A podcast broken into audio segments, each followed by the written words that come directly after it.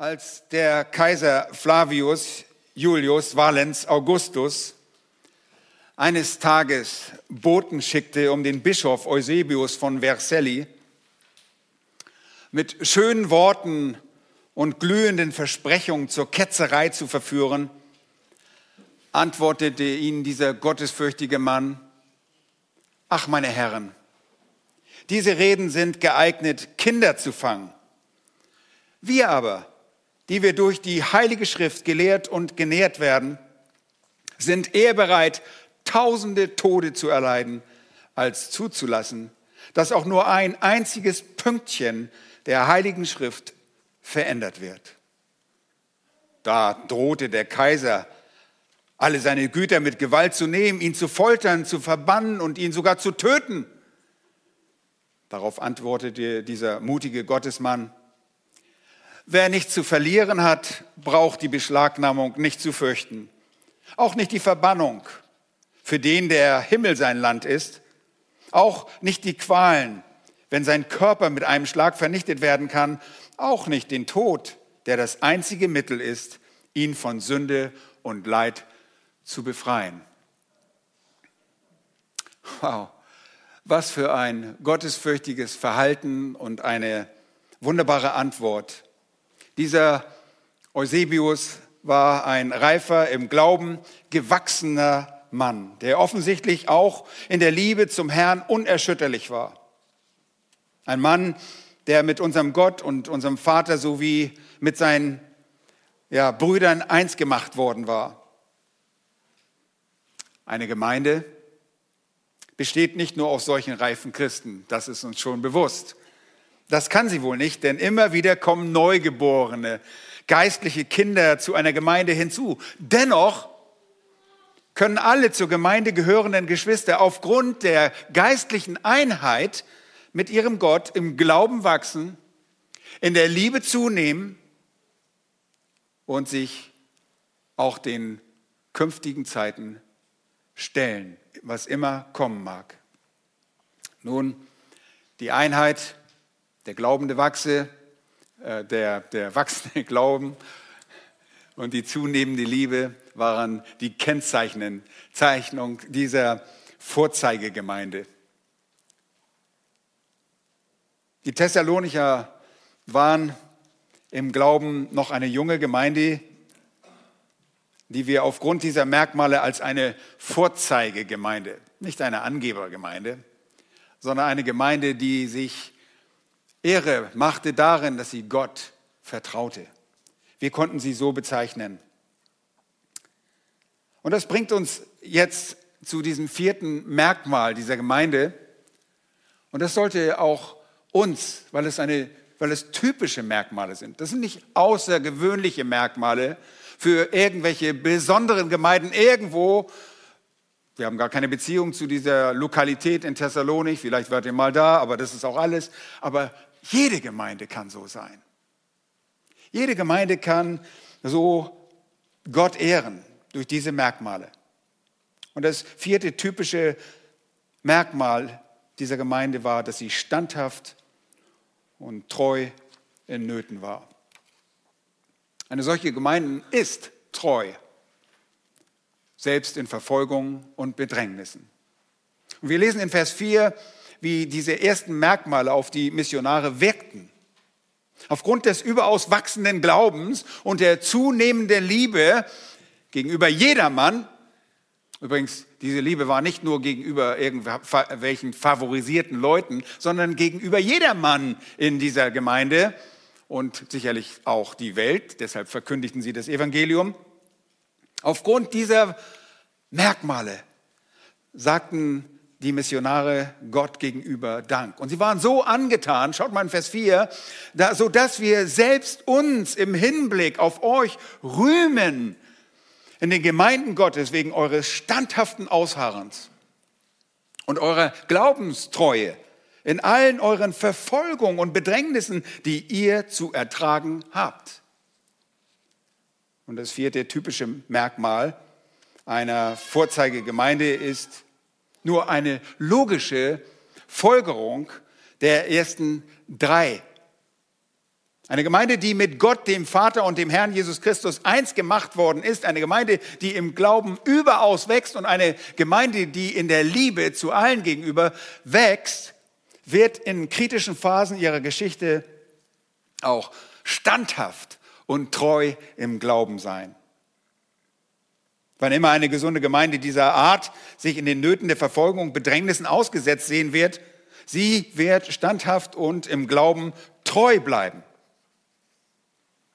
Die gottergebende Gemeinde ist nicht auf oberflächliche Hochstimmung in temporären Ruhephasen einer scheinbaren Feuerbau, äh, äh, Feuerpause, wir sprechen ja von Feuerpausen mittlerweile, äh, nicht Waffenstillstand, angewiesen. Sie ist nicht darauf angewiesen. Wir brauchen keine Hochstimmung, um den lebendigen Gott Ehre zu erweisen. Um Gott recht zu ehren, muss die Gemeinde sich ihrer Verbundenheit mit Gott, dem Vater, und dem Herrn Jesus Christus bewusst werden. Um Gott recht zu ehren, muss sie sich ihm wirklich ergeben haben. Sie muss wirklich ergeben leben, ihm tatsächlich glauben. Und um Gott recht zu ehren, muss eine solche Gemeinde die Liebe des Christus zunächst einmal verinnerlichen und erkennen, um sie dann allen anderen gegenüber zum Ausdruck zu bringen, um sie dann zu veräußerlichen. Die Gemeinde in Thessalonich tat das. Und sie ist ein wirklich wunderbarer Beweis dafür, dass die Gemeinde Gottes auch dann standhaft und treu sein wird, wenn die Hitze der Verfolgung und Bedrängnis ihr begegnet. Die wahre Gemeinde kann selbst schwierige Umstände richtig einordnen. Sie kann damit leben. Aber davon gleich noch mehr. Zuvor erinnern wir uns daran, was schon bei der ersten Evangeliumsverkündigung in Thessalonicher an Schwierigkeiten vorhanden waren. Und dazu könnt ihr gerne eure Bibel aufschlagen in der Apostelgeschichte. Wir gehen immer darauf zurück, denn dort sehen wir, wie der Herr Jesus Christus Gemeinde baut, gemäß seiner Verheißung. Apostelgeschichte 17 zeigt uns die Ereignisse in Thessalonik auf zur Zeit der zweiten Missionsreise. Und dort lesen wir ab Vers 5. Da heißt es von den Ereignissen nach der Evangeliumsverkündigung in Thessalonik wie folgt. Aber die Juden, die sich weigerten zu glauben, es gab also solche, die glaubten und es gab solche, die sich weigerten zu glauben. Sie wurden voll Neid und gewannen etliche boshafte Leute vom Straßenpöbel, erregten einen Auflauf und brachten die Stadt in Aufruhr. Und sie drangen auf das Haus Jasons ein und suchten sie, das heißt dieses Missionsteam, um sie vor die Volksmenge zu führen. Als sie sie aber nicht fanden, schleppten sie den Jason und etliche Brüder vor die Obersten der Stadt und schrien, diese Leute, die die ganze Welt in Aufruhr versetzen, sie sind jetzt auch hier. Jason hat sie aufgenommen. Und doch handeln sie alle gegen die Verordnung des Kaisers, indem sie sagen, ein anderer sei König, nämlich Jesus. Sie brachten aber die Menge und die Stadtobersten, welche dies hörten, in Aufregung so dass sie Jason und die übrigen nur gegen Bürgschaft freiließen. Nun, hier gibt es eine feindlich gesinnte Stimmung gegenüber den, zunächst dem Missionsteam, aber auch den Brüdern, all denen, die gläubig geworden sind. Vier Verse später lesen wir nochmal speziell von der feindlich gesinnten Einstellung der Juden, Vers 13. Als aber die Juden von Thessalonik erfuhren, dass auch in Beröa das Wort Gottes von Paulus verkündigt wurde, kamen sie auch dorthin und stachelten die Volksmenge auf. Seht ihr, dieses Umfeld und die nicht korrekt erwähnten äh, oder konkret vielmehr erwähnten Folgeereignisse, Ereignisse in den Monaten danach, alle weiteren Bedrängnisse in Thessalonik, die, die dieser, dieser jungen Gemeinde begegneten, besorgten Paulus nach seiner Abreise. Paulus und seine Mitarbeiter waren besorgt. Sie selbst waren nämlich räumlich von den Thessalonichern getrennt. In der Ferne verrichteten sie ihren Dienst in Athen und Paulus sah keine Gelegenheit, in Person und vor Ort persönlich Trost zu spenden. Deshalb, ihr erinnert euch, sandte das Team letztlich Timotheus, ihren Glaubensbruder, der Gottesdiener und Mitarbeiter am Evangelium von Christus war. Warum? Damit die Thessalonicher gestärkt und im Glauben getröstet werden würden. Aus dem ersten Brief haben wir entnommen, dass ihnen noch etwas fehlte im Glauben, dass es noch Mängel gab und die sollten behoben werden. Nun, das Team wollte wirklich verhindern, dass die im Glauben jungen Geschwister in Thessalonicher in diesen Bedrängnissen ins Wanken geraten würden. Und das gelang ihnen.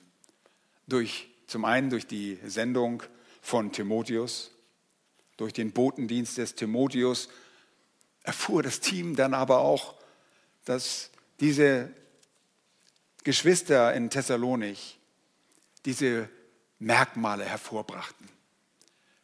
Typische Merkmale einer Vorzeigegemeinde.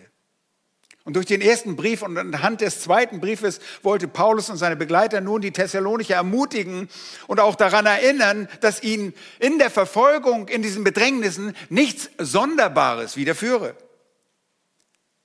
Das ihnen widerfahrene Leid durch Verfolgung und Bedrängnisse war letztlich nur etwas, was man ihnen als Kennzeichen, Kennzeichen der Christusnachfolge schon erklärt hatte.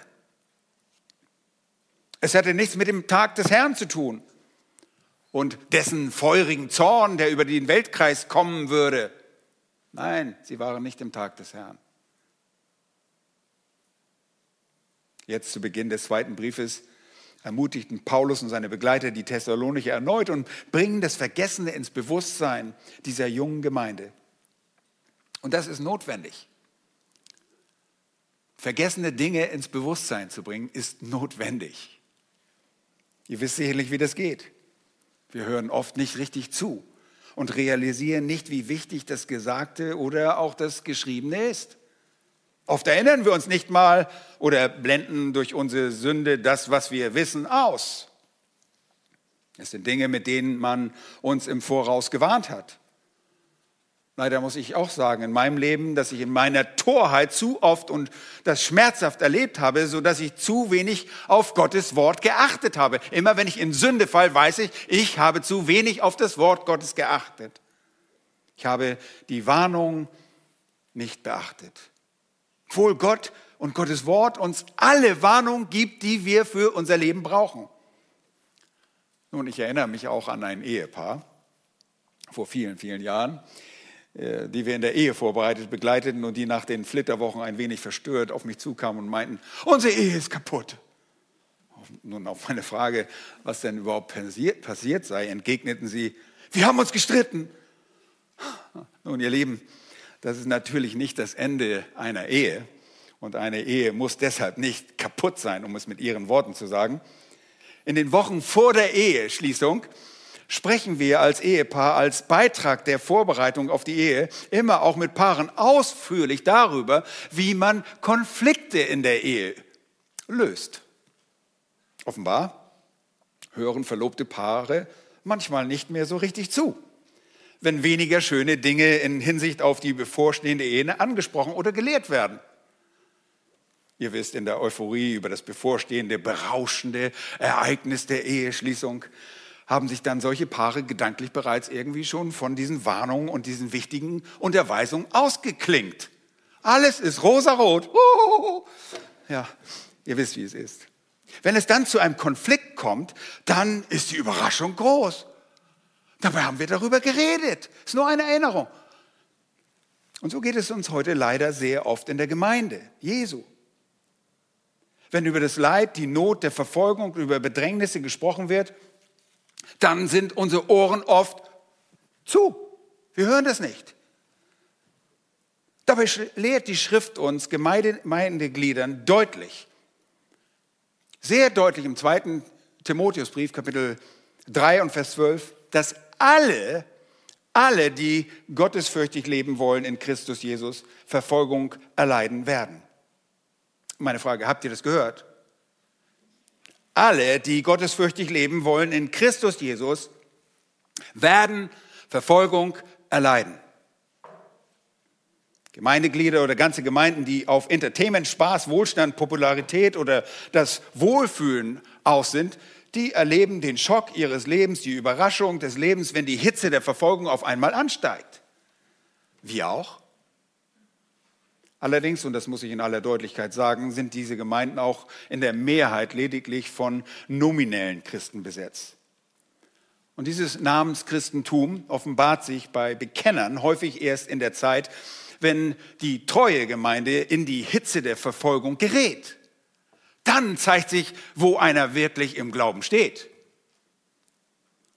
Für Namenschristen gibt es aber gar keine Verfolgung, weil sie rechtzeitig vom Bekenntnis des Glaubens Abstand nehmen. Und dann hat der Feind natürlich auch kein Interesse mehr an ihnen. Nun, wie kann das sein? Der Grund liegt darin, dass die, diese religiösen Kreise ohnehin schon in den Fängen des Feindes verwahrt werden. Deshalb hat der Feind kein Interesse daran. Und eine Verfolgung ist nicht auf sie gerichtet, vielmehr geht von solchen Leuten oft die Verfolgung aus. Sie werden die Verfolger. Andere wollen gar nicht erst gottesfürchtig in Christus leben. Und dann werden sie auch nicht verfolgt. Warum soll man jemanden verfolgen, der ohnehin nicht für Christus lebt? Der Vers sagt nochmals, alle, die gottesfürchtig leben wollen, die das wollen, in Christus Jesus, werden Verfolgung erleiden. Bist du ein Christ? Jemand, der Jesus liebt? Dann willst du und dann solltest du jetzt auch gut hinhören. Die Thessalonicher wurden auch mittels Ermutigung erinnert, dass Leid unabdingbar für die Gemeinde Jesu ist. Das Leid ist etwas Normales. Sie selbst wussten, dass sie zum Tragen, Ertragen von Leid durch Bedrängnisse bestimmt waren. Das wurde ihnen bereits durch das Leid und durch die leiderprobten Missionare beigebracht. Ich meine, nicht nur bei der Verkündigung in Thessalonik. Ich habe euch bei der Einleitung zum ersten Thessalonicher Brief erklärt, als Paulus und seine Begleiter Silas dort ankamen. Wo kamen sie her? Aus Philippi. Und in Philippi hat man sie nicht so sonderlich schön behandelt. Dort wurden sie geschlagen. Und ihr könnt euch vorstellen, blau geschlagen, dickes Auge, blaues Auge und was weiß ich auch immer, Wunden am Körper. Paulus sagte, er trug die Wunden des Herrn Jesus Christus an seinem Leibe. Könnt ihr euch vorstellen, so kommt er und verkündigt dort das Evangelium unter den Thessalonichern. Es wurde ihnen von Anfang an beigebracht. Allen voraus von Paulus, der uns auch als Saulus bekannt ist. Der Herr beauftragte den Ananias, ihr erinnert euch, bei seiner Bekehrung, dem Saulus nach seiner Bekehrung, eine Botschaft zu überbringen. Und er sagte zu Ananias in Apostelgeschichte Kapitel 9, Verse 15 und 16, sagte der Herr Jesus zu Ananias, geh hin zu Saulus, er ist mir ein auserwähltes Werkzeug, um meinen Namen vor Heiden und Könige und vor die Kinder Israels zu tragen. Dann werde ich ihm zeigen, wie viel er leiden muss um meines Namens willen. Dieses Leid sollte natürlich nicht nur Paulus treffen, wenn auch ihn besonders heftig, sondern ihr wisst um das Leid und die Verfolgung, die es bereits vor der ersten Missionsreise gab. Die Verfolgung, die sogar durch äh, Paulus angestachelt wurde. Ihr wisst um die Verfolgung des Stephanus. Ja, ihr wisst um sein Tod durch die Steinigung.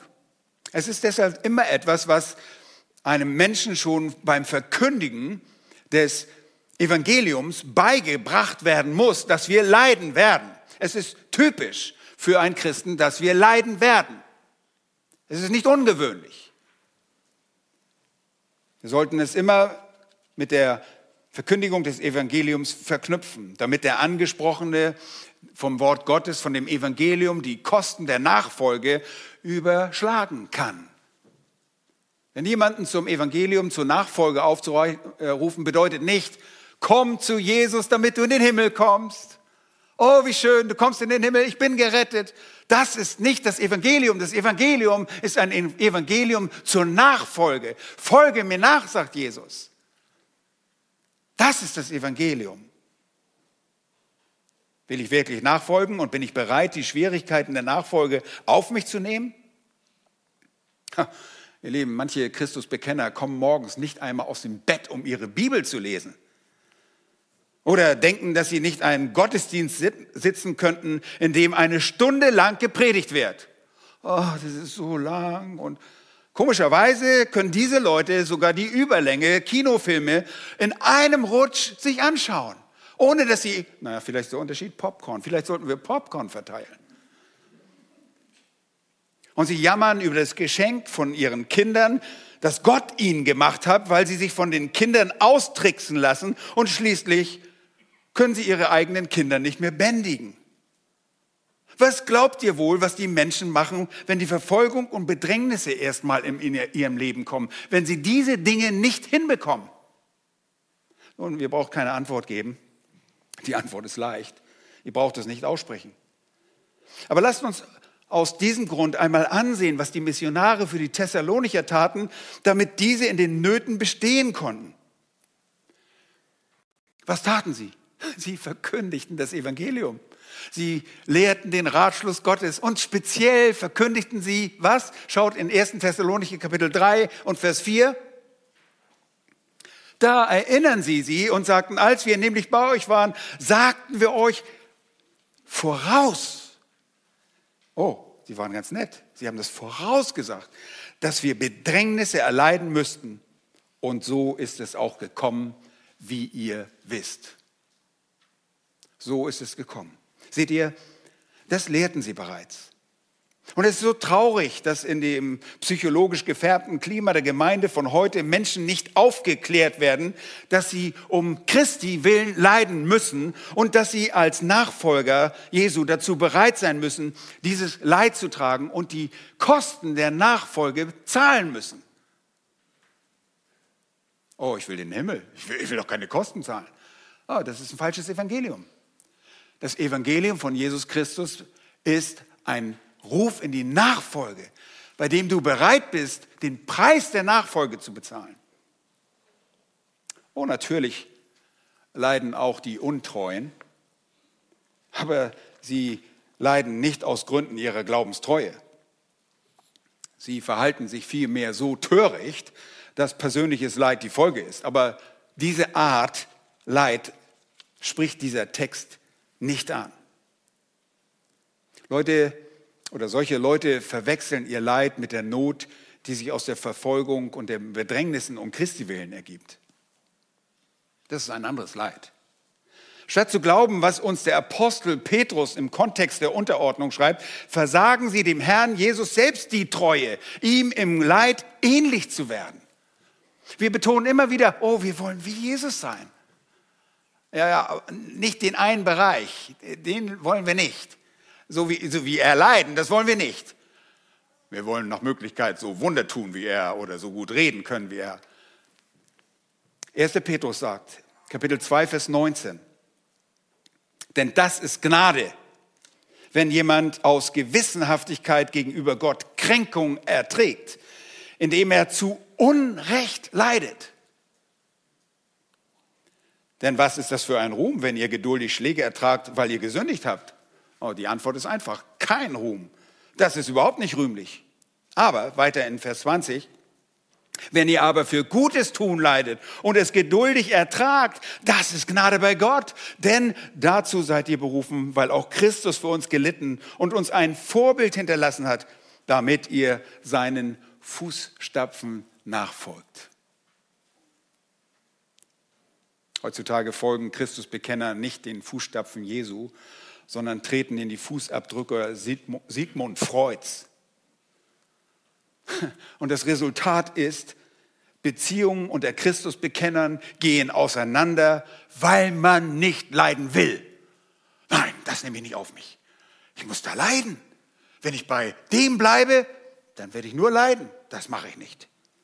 Alles muss immer nur gut laufen. Der Wille sich ungerecht behandelt zu lassen, der ist verschwunden.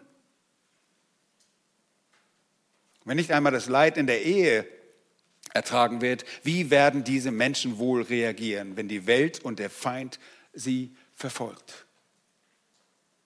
Antwort ist recht einfach. Geschwister, Jesus sagte in Lukas 6, Vers 22, Glückselig seid ihr, wenn euch die Menschen hassen und wenn sie euch ausschließen und schmähen und euren Namen als einen lasterhaften verwerfen, um des Menschensohnes willen. Später in Lukas 21, 7 wiederholt Jesus, und ihr werdet von allen gehasst werden, um meines Namens willen. Oh, wer möchte schon gerne gehasst werden? Aber dann sagt Jesus etwas sehr, sehr Wichtiges. Johannes 15, Vers 20 ist zentral. Und er sagt, gedenkt an das Wort. Seht ihr? Jesus wusste sehr wohl, wir müssen daran denken. Gedenkt an das Wort, das ich zu euch gesagt habe. Und er erinnert seine Jünger daran, der Sklave ist nicht größer als sein Herr. Haben sie mich verfolgt, so werden sie auch euch verfolgen. Denkst du daran, dass du ein Sklave bist? Die Sklaven Jesu und Thessalonik erlebten, dass sie nicht größer waren als der Retter und blieben in den Verfolgungen und in den Bedrängnissen, die sich aus den Verfolgungen ergaben, standhaft. Verfolgung ist diese Feindschaft gegen das Kind Gottes. Verfolgung, wie wir gesehen haben, ist die Verfolgung Jesu, weil der Christ, das Kind Gottes, so sehr mit Christus verbunden ist, weil wir eins gemacht worden sind. Und die Bedrängnisse sind die Dinge, die sich daraus ergeben, aus dieser Feindschaft gegenüber den Kindern Gottes. Die Thessalonicher, sie verharrten da drin, verfolgt zu werden und Bedrängnisse zu erleiden. Wörtlich, sie blieben darunter. Sie blieben darunter. Nun, Verfolgung können immer verschiedene Nuancen haben. Wir wollen nicht sagen, dass wir nicht verfolgt sind. Es gibt Verfolgung durch Menschen und es gibt Verfolgung durch Machthaber, die den Christen bestimmte Privilegien nehmen. Zum Beispiel, wenn wir zurückblicken, in der DDR durfte ein treuer Christ auf bestimmte, musste er auf bestimmte Vorrechte verzichten, wenn er seinen Glauben wirklich ausgelebt hat. So wurden dem bekennenden Christ zum Beispiel ein Studium versagt oder ein bestimmter Beruf konnte eine solche Person nicht ausüben. Nun, du wurdest vielleicht nicht verprügelt, aber es, wurde dir, es wurden dir Steine in den Weg gelegt, um im Leben nicht voranzukommen. Und ein Christ stand in jenem System durch seinen Glauben an Gottes Sohn der atheistischen Staatsideologie des Marxismus, Leninismus konträr entgegen. Und das ging gar nicht. Das konnte man nicht zulassen.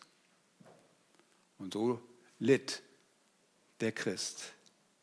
Verfolgung kann aber auch Tod bedeuten, so wie es viele frühen Christen erlebten und heute auch viele Christen in Verfolgungsländern wie Nordkorea, in einigen Ländern, in denen extreme Verfolgung herrscht und es gibt wirklich äh, sehr viel Christenverfolgung zurzeit. Ihr erinnert euch nochmals an Stephanus und dessen Steinigung in Apostelgeschichte 7. Ah, wir denken an ähm, Jakobus äh, in Apostelgeschichte Kapitel 12, Vers 2, als er in die Verfolgung des Herodes kam, Herodes Agrippa I., der Jakobus, den Apostel, mit einem Schwert tötete.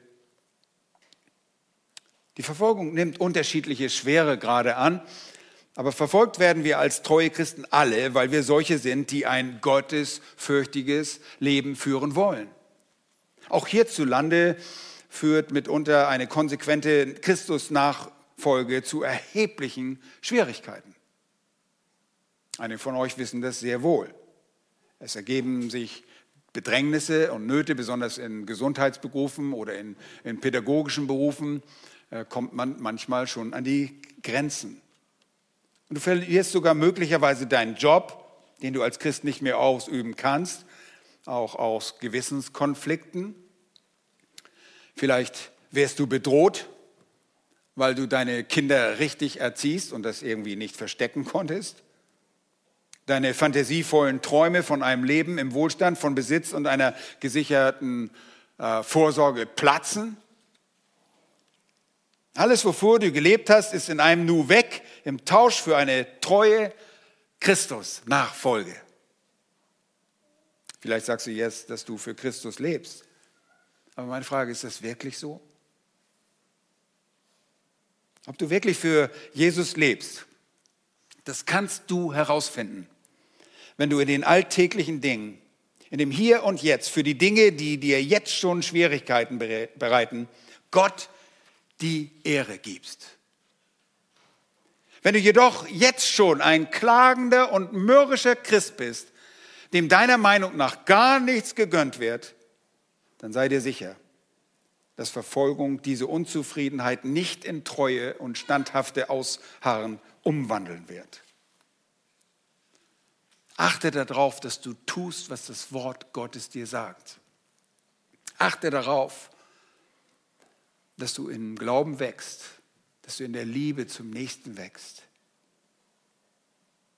Wenn du dir nicht bewusst, das nicht bewusst machen kannst, beziehungsweise wenn du ein Christ bist, dann musst du immer wieder realisieren, dass das größte Geschenk das Geschenk des ewigen Lebens ist. Das Geschenk des ewigen Lebens ist das Geschenk, dass du dem König der Könige dienen darfst. Es geht nicht darum, dass du jetzt sagst, oh, ich habe das ewige Leben, ich komme in den Himmel, mein Leben ist gerettet von dieser schrecklichen Hölle. Du bist gerettet, um zu dienen.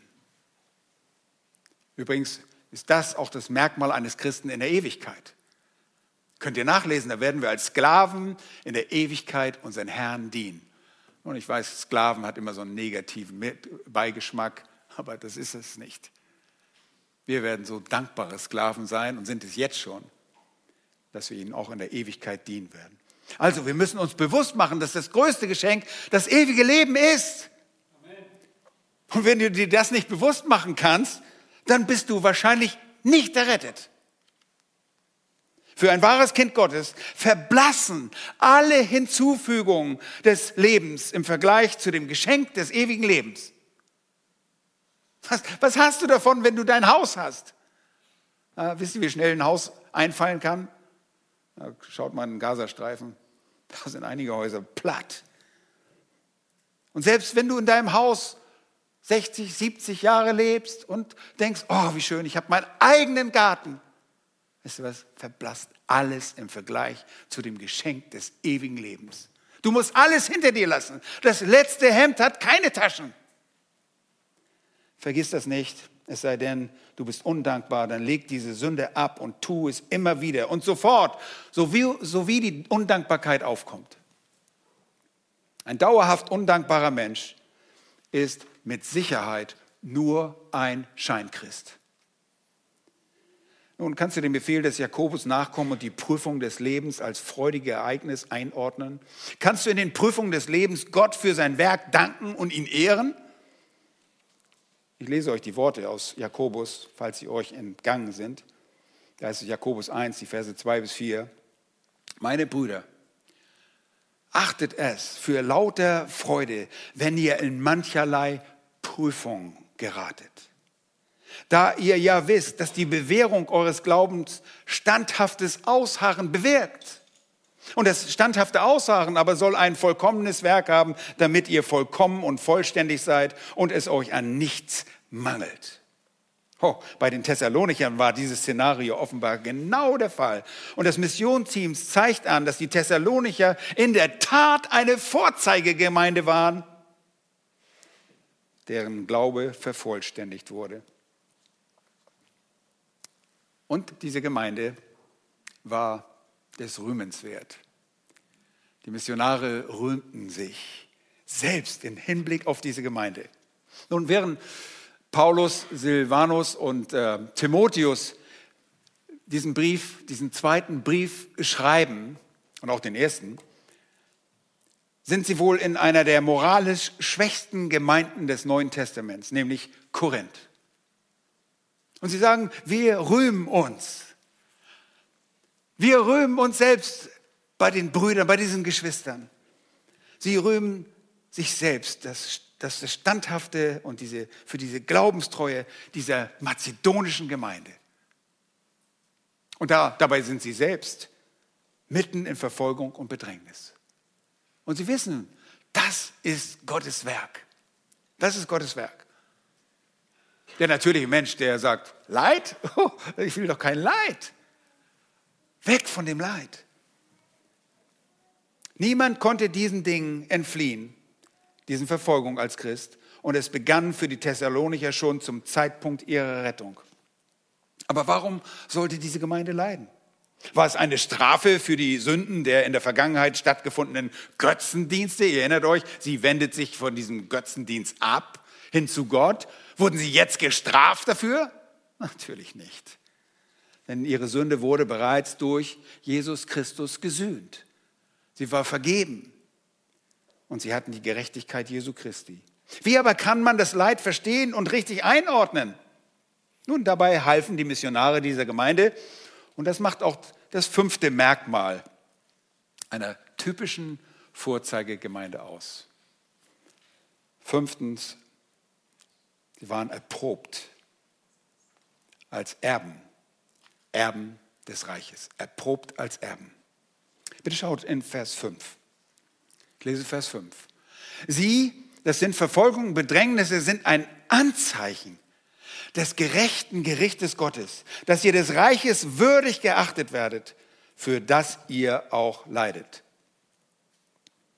Nun, wie wir gerade gelernt haben, sind Verfolgungen für die Gemeinde Jesu nur typisch. Die Gemeinde besteht aus Menschen, denen das Reich Gottes als Erbe verheißen ist. Das wird so deutlich. In der Schrift, wenn ihr die Schrift lest, äh, Jakobus drückt es einmal aus, dass ähm, das Reich denen verheißen ist, die ihn ihn lieben. Ein Christ liebt Gott. Und deshalb ist ihm das Reich Gottes verheißen. Es ist denen verheißen, die mit Gott, dem Vater und dem Sohn vereint sind. Es ist allen verheißen, die als Gläubige seine Gunst erlangt haben. Und zu dieser unverdienten Gunst, hört gut zu, gehört das Privileg des Leidens. bin ich im falschen Zug und im falschen Film? Nein. Du sitzt hier richtig. Die Gunst, die Gnade des Leidens, das uns aufgrund unserer Berufung und der damit verbundenen Verheißung einhergeht. Paulus schreibt ausdrücklich aus dem Gefängnis in Rom an die Gemeinde in Philippi und sagt in Kapitel 1, Vers 29, denn euch wurde, was Christus betrifft, die Gnade verliehen, nicht nur an ihn zu glauben, sondern auch um seinetwillen zu leiden. Das ist Gnade. Denn dieses Leid ist so wichtig, um uns zu verändern. Die Leiden in Gerechtigkeit sind es, die einen wahren Christen identifizieren. Der Apostel Johannes schreibt in der Offenbarung in Kapitel 1, Vers 9, ich Johannes, der ich auch euer Bruder bin und mit euch Anteil habe an der Bedrängnis und am Reich und am standhaften Ausharren Jesu Christi, war auf der Insel, Partner und so weiter und so fort. Das Leid um Christi willen, ihr Lieben, muss im Lichte der Schrift richtig eingestuft werden. Paulus spricht an anderer Stelle im Philipperbrief davon, dass er die Gerechtigkeit aus Grund, aufgrund des Glaubens erlangt hat. Und dann sagt er, um ihn, das ist Jesus, zu erkennen und die Kraft seiner Auferstehung und die Gemeinschaft seiner Leiden, indem ich seinem Tod gleichförmig werde. In den Gemeinden, in vielen Gemeinden unseres Landes, leider im, weit verbreitet im evan, sogenannten Evangelikalismus, geht es so häufig darum, sich selbst zu verwirklichen, selbst zu achten, Selbstwertgefühl, Selbstdarstellung. Und bei all diesem Selbst und dieser unrichtigen Betonung muss der Mensch von allen Anfeindungen Abstand nehmen. Er muss sich schützen vor diesem, das ist nicht Gottes Wille. Leidest du, dann musst du irgendwas verkehrt gemacht haben. Du musst Segen erfahren, du musst ein großes Bankkonto haben, dann hat der Herr dich materiell gesegnet. Das ist ein falsches Evangelium. Bei all den unrichtigen Betonungen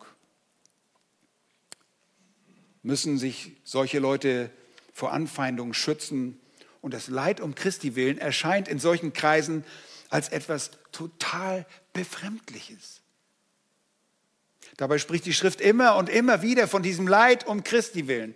So auch 1. Petrus 4, die Verse 12 und 13 und dann 15 bis 19, die ich euch vorlese, wo der Apostel Petrus, der unter Verfolgung geratenen Gemeinde schreibt und sagt, Geliebte, Geliebte, lasst euch durch die unter euch entstandene Feuerprobe nicht befremden, als widerführe euch etwas Fremdartiges, sondern in dem Maß, wie ihr Anteil habt an den Leiden des Christus. Freut euch, damit ihr euch auch bei der Offenbarung seiner Herrlichkeit jubeln, freuen könnt. Und dann Vers 15. Keiner von euch soll daher als Mörder oder Dieb oder Übeltäter leiden oder weil er sich in fremde Dinge mischt. Wenn er aber als Christ leidet, so soll er sich nicht schämen, sondern er soll Gott verherrlichen in dieser Sache. Vers 17, denn die Zeit ist da, dass das Gericht beginnt beim Haus Gottes. Wenn aber zuerst bei uns, wie wird das Ende derer sein, die sich weigern, dem Evangelium Gottes zu glauben? Und wenn der Gerechte nur mit Not gerettet wird, wo wird sich der Gottlose und Sünder wiederfinden? Daher sollen auch die, welche, hört gut zu, nach dem Willen Gottes leiden, ihre Seelen ihm als den treuen Schöpfer anvertrauen und dabei das Gute tun. Wunderbare Worte. Das Leid, das wir vielleicht noch in einem kleinen Ausmaß erleben, geschieht im und nach dem Willen Gottes und beginnt als ein Gericht bei denen, die Christus kennen. Gott sortiert und bringt unter dem Druck der Feuerprobe Reinheit in seine Gemeinde. Oh, ihr würdet euch nicht wundern, wie schnell eine Gemeinde gereinigt ist, wenn es wirklich Verfolgung gibt. Wenn die Gefahr bestünde, dass dein Leben auf dem Spiel steht, wir wüssten nicht, wie voll die Gemeinden wären heute. Gott reinigt seine Gemeinde. Die Erprobung, diese Feuerprobe der Verfolgung und der Bedrängnisse bringt das hervor, was in euch ist. Bist du ein Kind Gottes? Dann wirst du in dieser Feuerprobe bestehen. Gott wird dich bewahren. Du wirst vielleicht temporär zögerlich sein, aber du wirst letztendlich Gott bekennen. Bist du es nicht, dann wirst du Abstand nehmen. Und dann wirst du auch nicht verfolgt, weil du schon rechtzeitig weg bist, so wie du irgendwelche Schwierigkeiten schnupperst. Die Thessalonicher waren erprobte und deshalb sichere Erben des Reiches Gottes. Und diese Verfolgung, diese Bedrängnisse waren das Zeichen des gerechten Gerichtes Gottes. Das kommen würde. Und das kommen wird. Warum? Denn wenn sich jemand an der Gemeinde Gottes vergreift, dann ist es nur gerechtfertigt, dass er verdammt wird. Wer sich an dem Herrn Jesus Christus, und wir erinnern uns, Jesus identifiziert sich mit seiner Gemeinde, wer Jesus angreift, der ist des Todes würdig, des ewigen Todes würdig. Ihr Lieben, die Feindschaft zwischen den Kindern Gottes und den Kindern Satans wurde von Anbeginn der Menschheitsgeschichte in 1. Mose 3, Vers 15 verkündigt nämlich die Nachkommen, der Same der Frau und der Same der Schlange, würde Feindschaft ineinander, miteinander leben. Und das ist der Grund, warum es nicht angehen kann, dass wir keine Verfolgung erleiden, wenn wir konsequent unserem Glauben leben. Und diese Feindschaft erstreckt sich durch die gesamte Geschichte und wird auch künftig noch unglaubliche Maße annehmen. Das wird durch die Prophetie in der Offenbarung sehr deutlich. Lass uns aber nochmal den Text ansehen, um das Leid schriftgemäß einzuordnen. Also sie sind ein Anzeichen des gerechten Gerichtes Gottes, dass ihr des Reiches würdig geachtet werdet, für das ihr auch leidet. Nun, die von der Vorzeigegemeinde erlebten Verfolgungen und Bedrängnisse sind ein Beweis dieses gerechten Gerichtes, das kommen wird. Ich meine, jemand, der zur Gemeinde hört, dem wird vergolten werden. Dem wird gegeben werden, was Gott für ihn vorgesehen hat. Und das ist das Reich Gottes. Gott ist gerecht. Und Gott ist Richter. Und zusammengemischt macht es einen gerechten Richter. Und er hat dem, das Gericht dem Sohn übergeben. Und wenn er gerecht ist, dann wird der Sohn als gerechter Richter auftreten. Und niemand muss sich Sorgen machen, wie bei so manchem Gerichtsprozess in der heutigen Zeit. Gott irrt sich nicht. Er sieht in dein Herz. Du kannst nach außen hin alles vorspielen, aber in deinem Herzen, das ist entscheidend. Paulus sagt kurz vor seinem Tod in 2 Timotheus 4, Vers 8, von nun an liegt für mich die Krone der Gerechtigkeit bereit, die mir der Herr, der gerechte Richter, an jenem Tag zuerkennen wird. Nicht aber mir allein, sondern auch allen, die seine Erscheinung liebgewonnen haben. Ihr Lieben, die Nöte, die sich auf Verfolgung und Bedrängnissen durch Gottlose ergeben, sind ein Beweis, denn der Richter steht vor der Tür und wird richtig urteilen. Er ist im Begriff zu kommen und während das Gericht Unheil für die Gottlosen bringen wird, und das sehen wir in den kommenden Versen ab Vers 6, damit beschäftigen wir uns. Da sehen wir auch das Gericht, das über uns ergehen wird, dass wir Lohn empfangen werden, dass Gott uns zur Ruhe führen wird im Reich Gottes. Aber Gott wird mit seinem unparteiischen Wesen und seinem unfehlbaren Urteil den Leidtragenden um Christi willen das Erbe des Reiches Gottes bringen. Das ist die Würdigachtung für das Reich Gottes. Und sie wird durch die Erprobung bestätigt. Das Würdigsein wird durch die Erprobung bestätigt. Ihr Lieben, das ist die gute Nachricht. Es ist das Evangelium vom Reich Gottes. Als Christen sind wir vom Tod zum Leben hindurchgedrungen und erleben nicht das Gericht der Gottlosen. Die Verfolgung und Bedrängnisse, die ein Christ um Christi willen zu erleiden hat, die Schrift macht es wirklich deutlich, weisen auf das gerechte kommende Gericht hin. Und wir wissen, das, was der Mensch sieht, das wird er ernten. Lebst du für Gott, dann wirst du das Reich Gottes ernten. Und als Erprobter wird hervorkommen, was in dir ist. Der Bedrängte wird seinen Lohn empfangen. Der Bedränger wird seinen Lohn empfangen, wird ihn ebenso empfangen. Beide werden ihren Lohn empfangen. Das, was der Mensch sieht, nochmals, das wird er ernten. Jesus lernte, äh, lehrte, er lernte nicht, er lehrte, doch, als Kind lernte er. Äh, in der Bergpredigt lehrte er in äh, Kapitel 5 und Vers 10, glückselig sind, die um der Gerechtigkeit willen verfolgt werden, denn ihrer ist das Reich der Himmel oder im Himmel. Ja. Das Reich Gottes. Das ist die Botschaft des Reiches Gottes. Und er schließt an, glückselig seid ihr, wenn sie euch schmähen und verfolgen und lügnerisch jedes böse Wort gegen euch reden, um meinetwillen. Freut euch und jubelt, denn euer Lohn ist groß im Himmel. Denn ebenso haben die Propheten, haben sie die Propheten verfolgt, die vor euch gewesen sind. Ihr Lieben, als Verfolgte sind wir in guter Gesellschaft. Das Reich, das die Leiterprobten erben werden, gehört nicht dem Herrscher der Finsternis. Dem gehörten wir einst an. Und alle, die ihr nicht Gott vertraut, ihr gehört diesem Reich der Finsternis an. Nein, durch die Vereinigung mit Gott aus der Gnade, die Gott uns gewährt hat, mit der Vereinigung mit Gott und seinem Sohn und dem Vater, sind wir versetzt worden in das Reich des Sohnes seiner Liebe. Kolosser 1, Vers 13 sagt es sehr deutlich. Dieses Reich ist der Inhalt der Evangeliumsverkündigung. Das ist das Evangelium, das Jesus verkündigt hat. Das Evangelium Jesu Christi ist das Evangelium vom Reich Gottes. In Markus 1 lesen wir, Vers 14 und 15, nachdem Johannes gefangen genommen war, kam Jesus nach Galiläa und verkündigte das Evangelium vom Reich Gottes.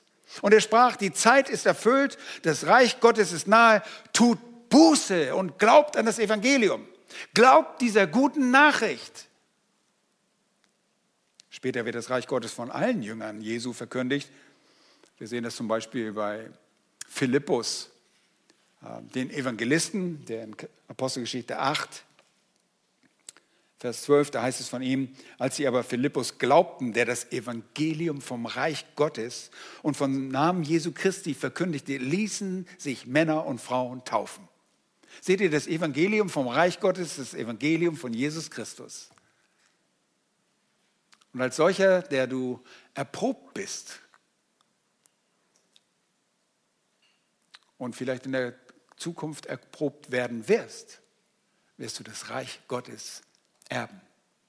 Das Friedensreich, das dich zur Ruhe bringen wird. Der Christ, der für Christus durch Verfolgung und Bedrängnisse gehen muss, wird gerecht beurteilt. Und der Bedränger wird das ihm angemessene Urteil von Gott empfangen. Und wenn wir in den kommenden Wochen im Text voranschreiten, dann werden wir Einblick in dieses angemessene und gerechte Gericht Gottes erhalten. Aber jetzt geht die entscheidende Frage an dich. Denn, wie der Schreiber des Hebräerbriefes uns deutlich sagt, es ist dem Menschen, es ist gewiss sogar, es ist dem Menschen bestimmt, einmal zu sterben. Danach das Gericht. Wie wirst du aus diesem gerechten Gericht Gottes hervorgehen?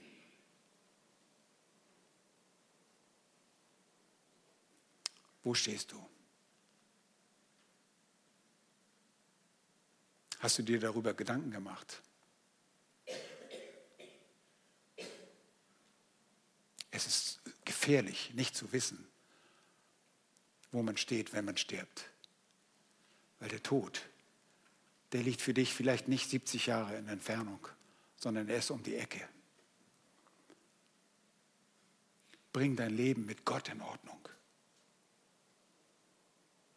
Meine Frage ist, gehörst du zu solchen, die einer, zu einer vorbildlichen Gemeinde, einer Vorzeigegemeinde beisteuern? Bist du mit Gott, dem Vater, wirklich verbunden? Mit dem Herrn Jesus Christus? Bist du beständig im Wachstum des Glaubens? Bist du jemand, der die Geschwister und alle Geschwister zunehmend mehr liebt? Bist du bereit und willig für Christus zu leiden? dann gehört dir das Reich Gottes. Es wird dir gehören. Du bist ein Miterbe Jesu Christi.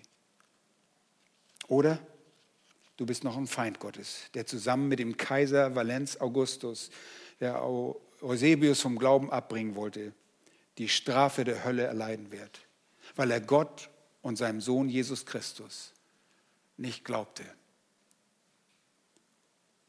Glaube an Jesus Christus und er wird dich retten. Wende dich an ihn. Bitte seine Gnade. Rufe ihn an. Er wird sich über dich erbarmen. Lass uns beten. Herr, wir sind dir dankbar, dass die Geschwister in der Thessalonicher Gemeinde unter Beweis stellten, dass ihr Glaube echt war. Sie, es war sogar ein wachsender, ein über, über die Maßen wachsender Glaube mit einer zunehmenden Liebe für alle, es war nicht nur irgendwelche besonderen Vorlieben für besondere Leute, die einem besonders lieb Kind waren. Nein, alle Geschwister. sie waren standhaft in der Verfolgung, in den Bedrängnissen, die sich aus dieser Verfolgung ergaben. Herr, auch wenn wir nicht genau die Einzelheiten wissen, sie blieben so, dass sie dir die Ehre brachten. Sie waren erprobt als Erben des Reiches. O Herr, wie wunderbar wird es sein, wenn wir eines Tages diese Geschwister sehen und wir uns mit ihnen unterhalten können darüber, was sie erlebt haben, wenn wir als Miterben des Christus im Reich sind und du herrschen wirst und wir an deiner Seite. Oh Herr, ich bete aber auch für alle die, die sich nicht entschieden haben, dir zu folgen, dir ganz zu glauben, sich dir ganz hinzugeben, bereit sind, ihr Leben zu lassen für dich. Oh, ich bete, Herr, gib du diese Gnade zur Umkehr. Du rufst die Menschen in deiner Nachfolge. Und du wirst niemanden hinausstoßen. Keine Sünde, kein Versagen ist zu groß, als dass du es nicht vergeben könntest. Dafür bist du ans Kreuz gegangen. Deshalb wurde es so dunkel am Kreuz, weil du den Zorn des Vaters erduldet hast an unserer Stadt. Danke von ganzem Herzen für diese wunderbare Vorzeigegemeinde. Danke für die Ermutigung und die Korrektur.